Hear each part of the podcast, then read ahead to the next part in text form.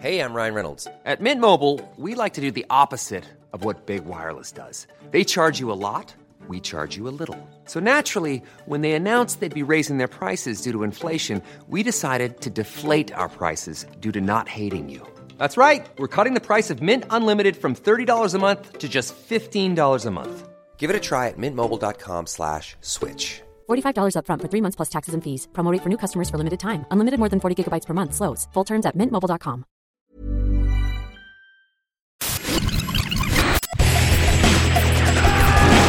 Bienvenue dans Stéroïdes, le podcast qui fait l'exégèse des gros bras. Avec Stéphane Moïsakis et Rafik Djoumi. Ah, quelle belle musique, quelle douce mélopée sur laquelle je fais ma gym le matin. Bonjour et merci de nous rejoindre pour écouter euh, Steroids, le podcast qui fait effectivement l'exégèse des gros bras, mais pas cette fois-ci, pas dans cet épisode, puisque nous allons parler de Point Limite Zéro, Vanishing Point en anglais, un film de, Richard Sarafian, réalisé dans les années 70 et qui en fait est un classique du film euh, de bagnole, du film de course-poursuite. Je suis Stéphane Moustakis, je suis avec mon ami Rafik Djoumi. Salut Rafik. Salut Steph. Ça va? Ça va Ça va Ça- Oui, ça va. Bah, alors, Point Limite Zéro, on a choisi ce film parce que c'est vrai que c'est un film euh, alors, un peu particulier dans le sens où, euh, quand on a fait une sélection des films euh, dont on voulait parler, moi j'étais un peu en train de te teaser avec ça en te disant, mais toi t'aimes pas trop les films des 70s. Tu m'as dit, bah attends, si c'est Point Limite Zéro, si. Hmm. Et je fais, bon, bah allez, on fait Point Limite Zéro. Quoi. Bah oui, euh, parce que euh, j'ai un souci en fait avec euh, avec les 70s. J'ai toujours eu un souci qui est, qui est d'ordre esthétique, Mhm. euh, puisque c'est une époque où en fait le, le savoir-faire des, des, du Hollywood des années 60, c'est un peu, il s'est pas perdu en fait, il a été arrêté euh, consciemment. Euh, les réalisateurs des, des années 70 se, se posaient un peu en en réaction à ce qu'avaient été euh, les, les films d'avant. Euh, et donc, tout, tout, tout, tout cet art, on va dire, euh, à la Anthony Mann, David Lean, des beaux films en cinémascope avec des cadres extrêmement travaillés et tout ça, ah, ils l'ont un peu foutu en l'air. Donc, t'es considéré comme une espèce de rigidité de. Ouais, exactement. voilà. alors, ça a été fait par des par des gars très intelligents et, et, et qui avaient un, un- il y avait un propos politique dans ce qu'ils faisaient. Je Mhm. pense à un mec comme comme Friedkin par exemple, Mhm. lorsqu'il commence à arriver avec euh, avec ses zooms dans ta gueule et ses trucs ultra ultra cut et ses longues focales, c'est parce qu'il veut dire quelque chose. Et puis Euh, lui, il venait du documentaire aussi. voilà. donc, euh, avait- et donc, il a amené une école effectivement documentaire prise sur le vif qui a beaucoup fait pour le recrédibiliser les récits. Parce qu'en fait, ce qui se passait dans les années 70, c'est que si tu filmais comme si tu étais dans les années 60, bah, en fait, pour les gens, ça voulait dire fiction. Et, et- et donc, pour leur donner l'impression de réalité, il fallait, il fallait filmer autrement. Bon, Mm. bref, à, à l'européenne, entre guillemets. Euh, et donc, j'ai jamais été un gros fan, moi, des, des, des, des langues focales excessives et des zooms et des, ce, ce genre de- de- d'effets-là. Euh, or, Point Limite Zéro, c'est un film qui est un pur film des 70s par rapport à ce, ce- ce dont il raconte, mais il le fait dans une esthétique qui est encore rattachée euh, aux années 60. C'est du cinémascope, du très beau cinémascope, avec une grande non, profondeur de champ. euh, en revoyant le film, c'est en 1,85. C'est du 1,85. Bah, tu vois, c'est tellement bien cadré que ça me fait, du, ça me Ouais, fait l'effet d'un mais Moi aussi, j'avais exactement Ouais. ce souvenir-là, en fait. Euh, et en voyant le film, j'ai fait, mais euh, ah c'est dingue, en fait. Euh, C'est c'est 1,85. D'accord. Ouais. Eh ben écoute, une leçon. Euh, parce que parce que vraiment, dans, dans- j'ai le souvenir effectivement moi-même, j'ai pas revu euh, dernièrement, j'ai le souvenir d'un film d'un film en scope. Mais donc voilà, il y a il y a il y a une prise de vue qui est qui est qui est, qui est pas celle euh, c'est pas c'est pas Belit en fait. Euh, euh, et, et- et donc c'est pour cette raison là que, que, que qui fait partie de mes films favoris et euh, de, de, de cette de cette décennie pour une raison essentiellement esthétique et aussi parce que moi j'ai toujours été un, un fan dingue de de, de Mad Max, euh, le 1 mais surtout le 2 euh, et, et, c'est- antérieur, hein, il faut le préciser. Bien sûr. Pour ceux qui, voilà, Point Limite Zéro, c'est un film de 71. Ouais, tout à fait. Euh, Mad Mad Max, c'est 79, ouais. exactement.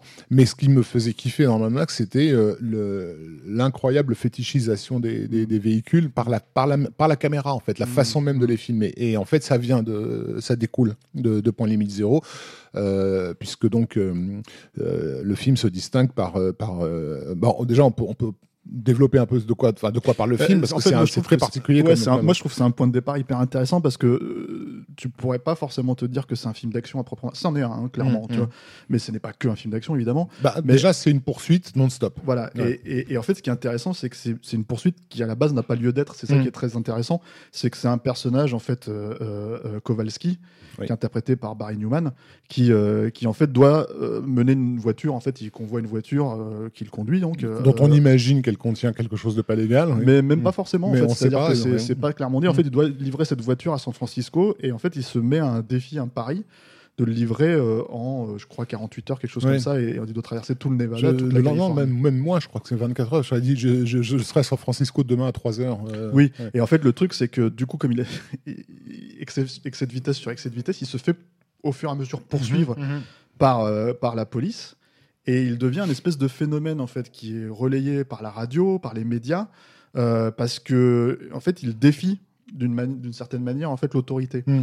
Et euh, comme il ne veut pas s'arrêter, comme il décide d'aller vraiment jusqu'au bout de son pari, jusqu'au bout de son, son, son, son parcours, et, euh, et c'est ce qui en fait un espèce d'anti-héros qui va, euh, comment dire, euh, traverser une partie de l'Amérique, en tout cas bon l'Ouest, euh, et, et qui va le rendre très populaire en fait auprès des, Mm.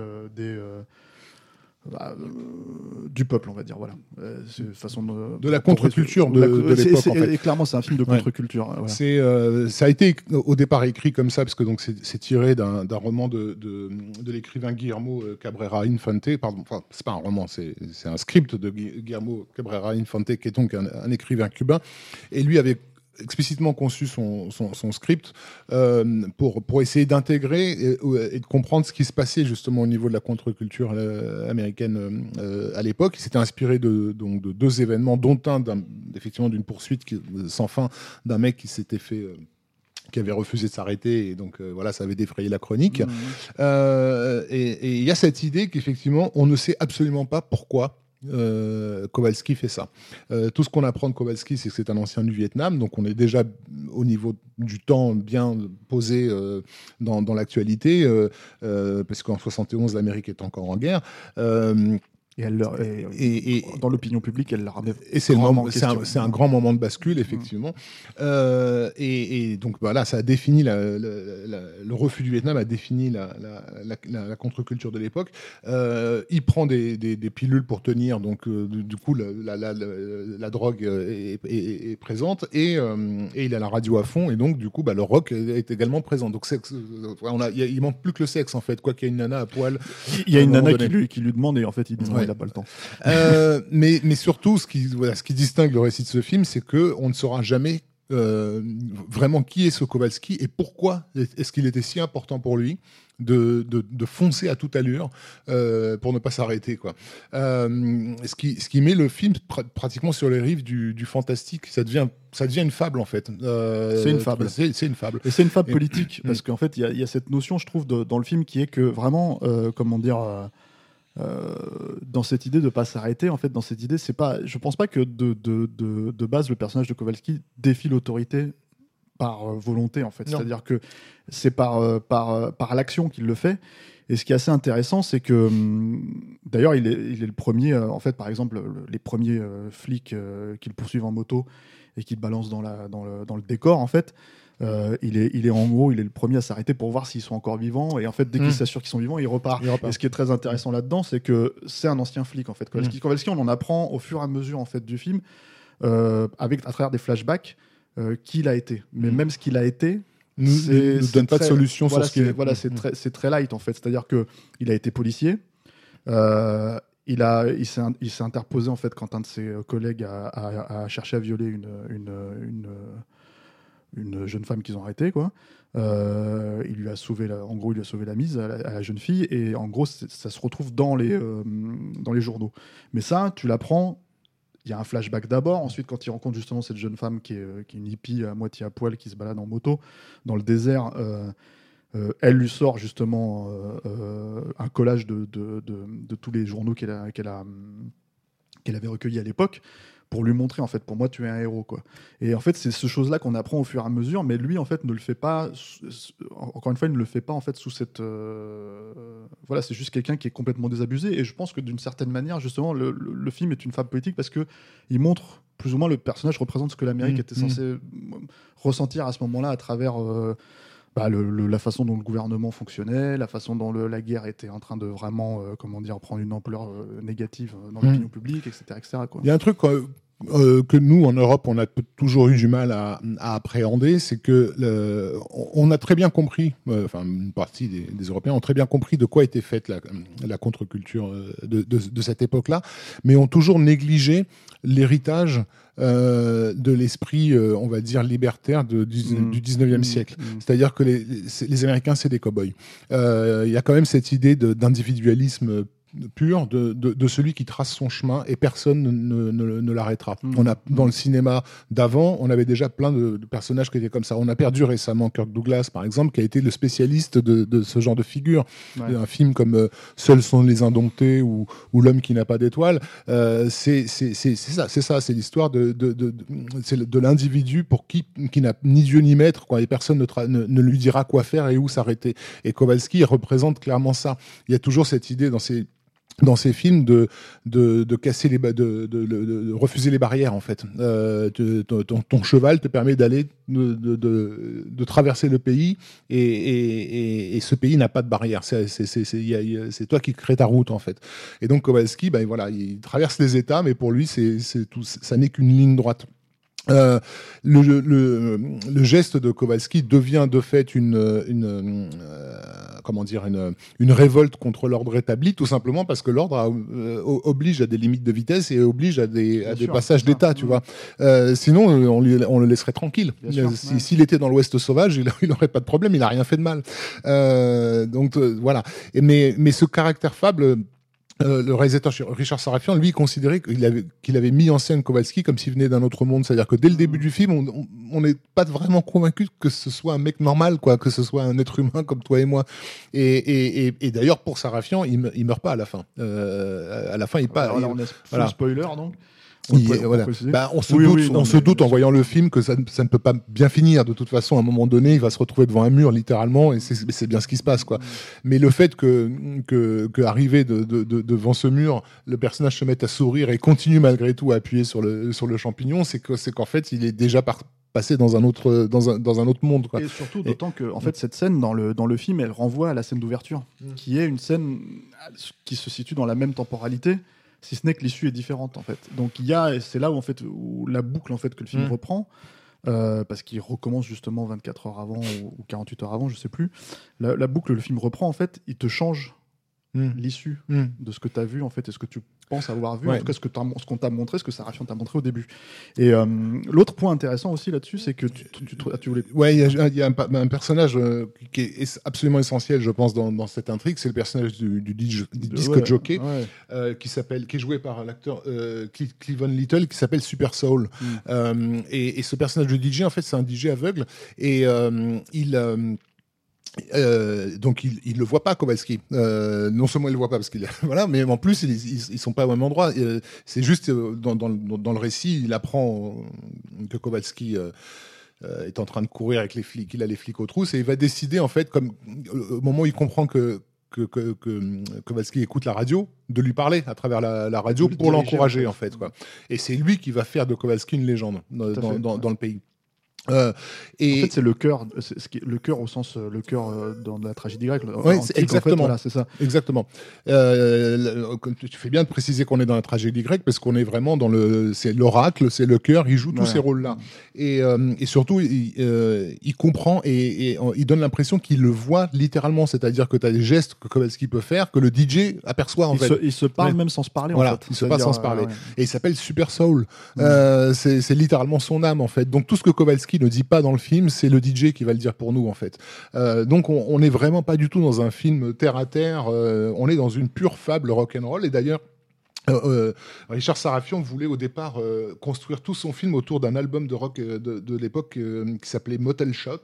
De, de, alors je connais pas moi personnellement de, de Delaney and Bonnie and Friends. Finalement, parce que la- à la- au département de musique de la Fox, ils n'ont pas voulu dépenser tout cet argent pour parce que ça, aurait coûté beaucoup de prendre un album complet.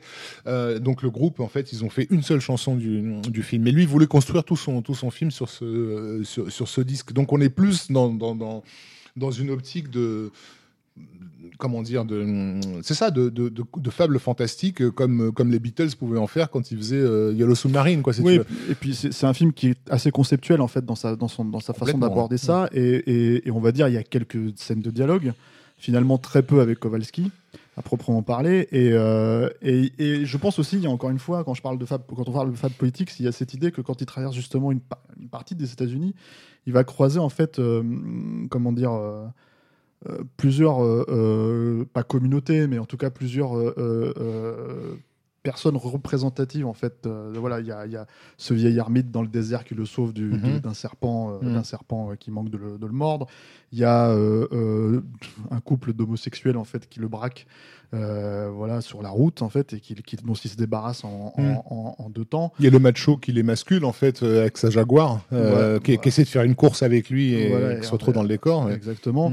Il y a, enfin voilà, il y, a- il y a tout un tas de trucs. Et, et ce qui est assez marrant, c'est que, alors, en revoyant le film comme ça, je me suis demandé, je sais, parce que c'est pas du tout quelque chose qui est référencé euh, à proprement parler, mais je me suis demandé jusqu'à quel point, en fait, euh, ce film-là pouvait être aussi une référence.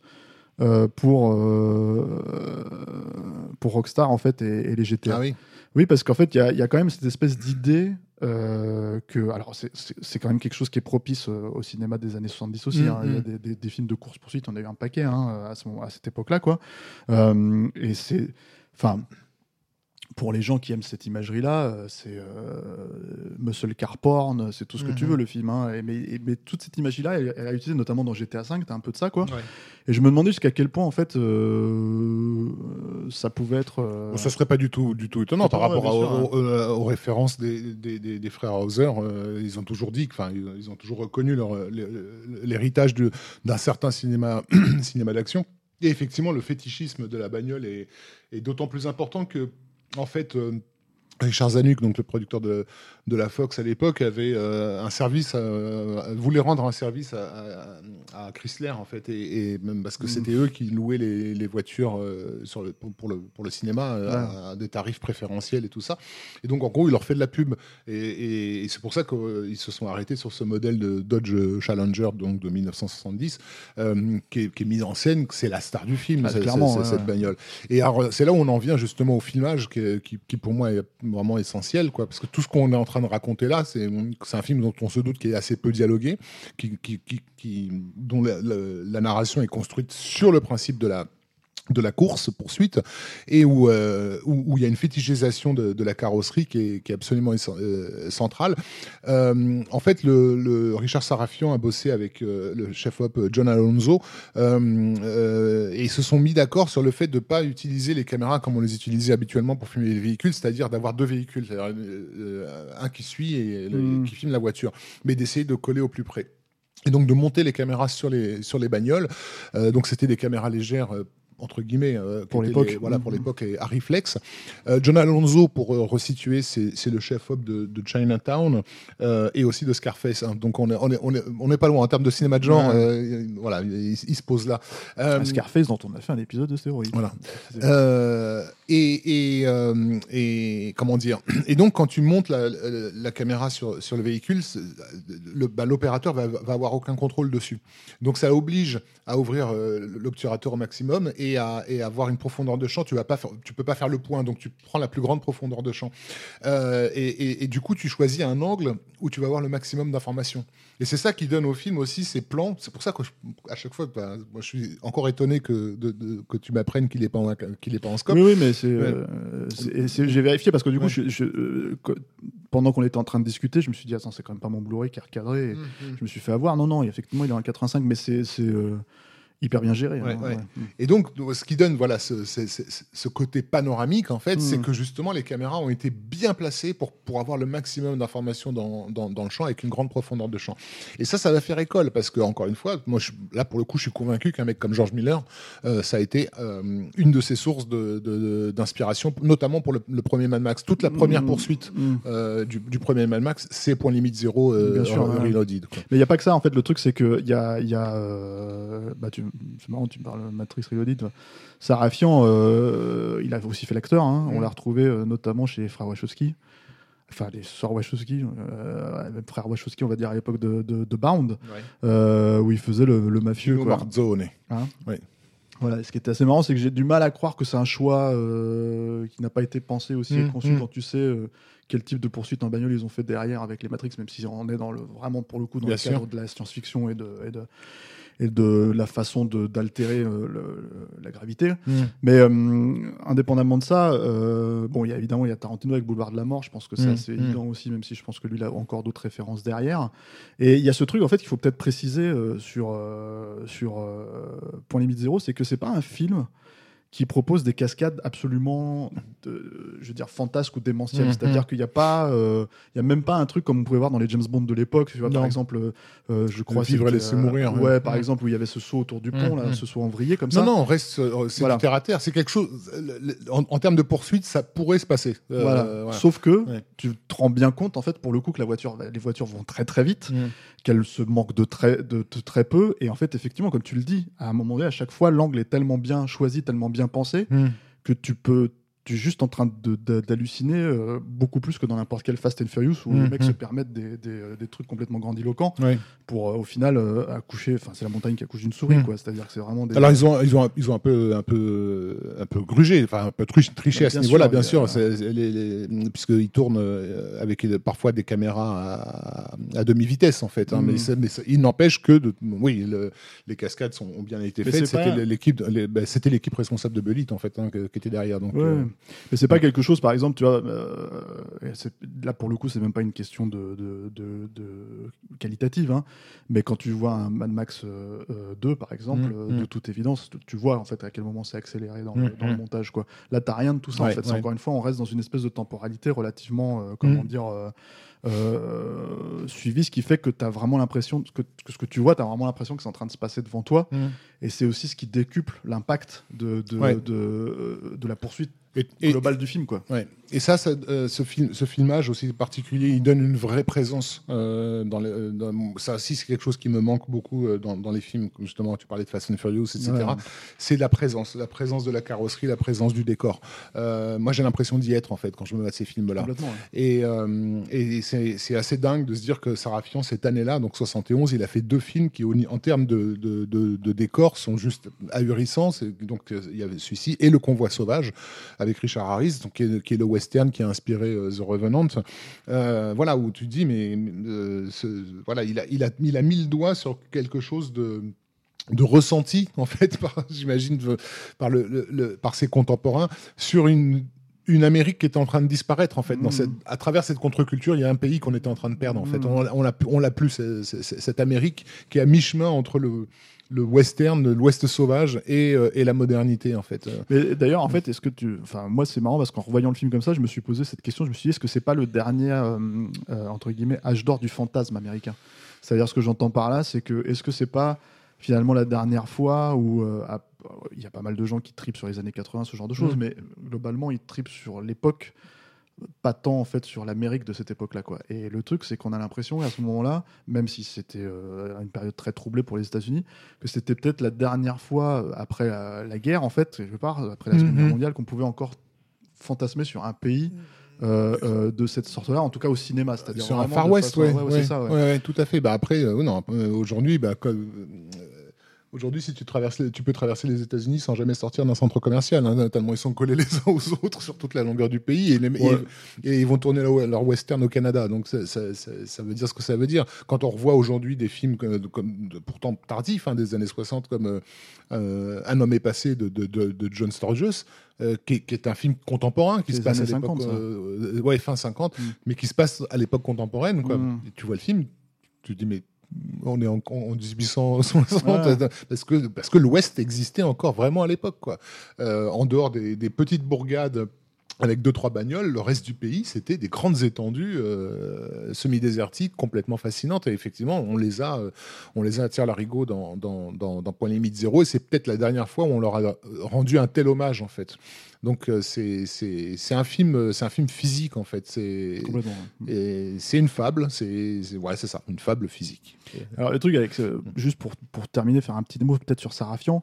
C'est un cinéaste un peu maudit en fait. C'est c'est quelqu'un qui a, qui a euh, je pense, qui est de, de qui a pas forcément commencé sa carrière à cette époque-là en fait, mais qui a vraiment culminé à ce moment-là Ouais. et qui après s'est retrouvé un peu bouffé par le, par, euh, par le système des studios. Là, je pense notamment, il avait un film de science-fiction en fait qui a été fait euh, à la fin des années 80, début des années 90, qui était Solar, Solar Crisis, où euh, il s'est littéralement fait euh, reprendre le film, remonter, et, et c'était censé être un gros budget qui a Mm. fini par, par comment dire, atterrir directement en vidéo et qui est un espèce de grand film malade parce que c'était un, un sujet proche du Sunshine en fait de, de Danny Boyle Ouais. Avec euh, une expédition qui partait pour euh, comment dire euh, s'occuper du soleil qui était vraiment en train de, de- voilà et, et c'est assez marrant en fait de se dire qu'il avait il y avait cependant parce que c'est le convoi sauvage c'est quand même un film qui a des velléités écologiques Mm. et en fait tu l'as aussi tu vois donc en fait c'est marrant de le voir en fait faire ça a- dans le ouais. western faire ça dans la science-fiction et se, re- se- se retrouver finalement à ne pas Il a, il a retiré son nom de, de Solar Crisis. Ouais, ouais, ouais. hein. C'est réalisé par Alan Smithy Alan officiellement. Smithy voilà c'est ça Mais euh, moi, moi, ce que j'ai compris, c'est que le, le film qu'il a détruit, en fait, c'est le film avec Reynolds, euh, qui s'appelle euh, The Man Who Loved Cat Dancing, qui était un, je sais même pas comment dire, c'est un, un western sous, sous, sous, influence psychotrope, on va dire. Ouais. Euh, Il n'y a pas d'autre, enfin, c'est- un truc de, de, de malade. Euh, donc avec Burt Reynolds et Sarah Miles, à l'époque où donc Burt Reynolds était vraiment au sommet de sa gloire et où le film aurait dû être un, un énorme carton et c'était un truc voilà qui s'est craché euh, com- com- complètement au box-office. Et je pense qu'il il en a payé le prix euh, à Hollywood. Bah, comme je pense qu'il a, il a été maudit, comme ont été maudits tous ceux qui ont vraiment, pour le coup, euh, vraiment vécu euh, cette contre-culture, quoi, et qui se sont pas contentés de la, de la réaménager pour, euh, pour, pour Hollywood, quoi. Et c'est pas un hasard, je pense qu'effectivement, comme tu le disais, comme tu le rappelais, qu'il se soit retrouvé chez les Wachowski euh, en fin de carrière, Mm. parce qu'il y a, il y, a, il y, a, il y a un leg, en fait. Euh, Il y a un leg contre-culturel euh, entre Sarafian et les Wachos. ouais. Mm. Bah, bon, alors le point limite zéro, c'est euh, disponible en DVD Blu-ray, hein, évidemment. Mm. Euh, donc si vous voulez le découvrir, euh, si vous l'avez pas découvert, bah, on vous a un peu spoilé le film, un peu comme des cochons. Mais bon, a rien à euh, spoiler, c'est un film. Non, non, mais c'est une clairement un film conceptuel. C'est une euh, expérience, donc tu en, euh, tu en fais l'expérience. En tout cas, bon voilà, donc on vous invite euh, à découvrir le film si vous l'avez pas découvert, à revoir le film si, euh, si euh, parce que vous vous rendrez compte que c'est pas en scope, contrairement à ce qu'on pourrait croire, quoi. Et puis on vous laisse là. vous pouvez nous suivre sur Twitter, Facebook, Capture Mag, voilà, Stéroïdes, c'est sur YouTube. sur la chaîne YouTube et en fait bah, vous pouvez découvrir tous les épisodes vidéo si vous nous suivez sur le flux RSS vous connaissez peut-être pas notre chaîne YouTube vous pouvez les découvrir en vidéo sur, sur YouTube merci Raph Merci Steph.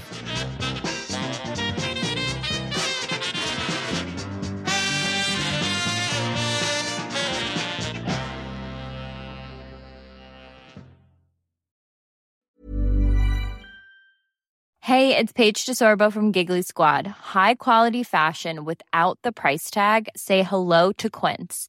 I'm snagging high-end essentials like cozy cashmere sweaters, sleek leather jackets, fine jewelry, and so much more. With Quince being 50 to 80% less than similar brands. And they partner with factories that prioritize safe, ethical, and responsible manufacturing. I love that. Luxury quality within reach. Go to quince.com slash style to get free shipping and 365 day returns on your next order. Quince.com slash style.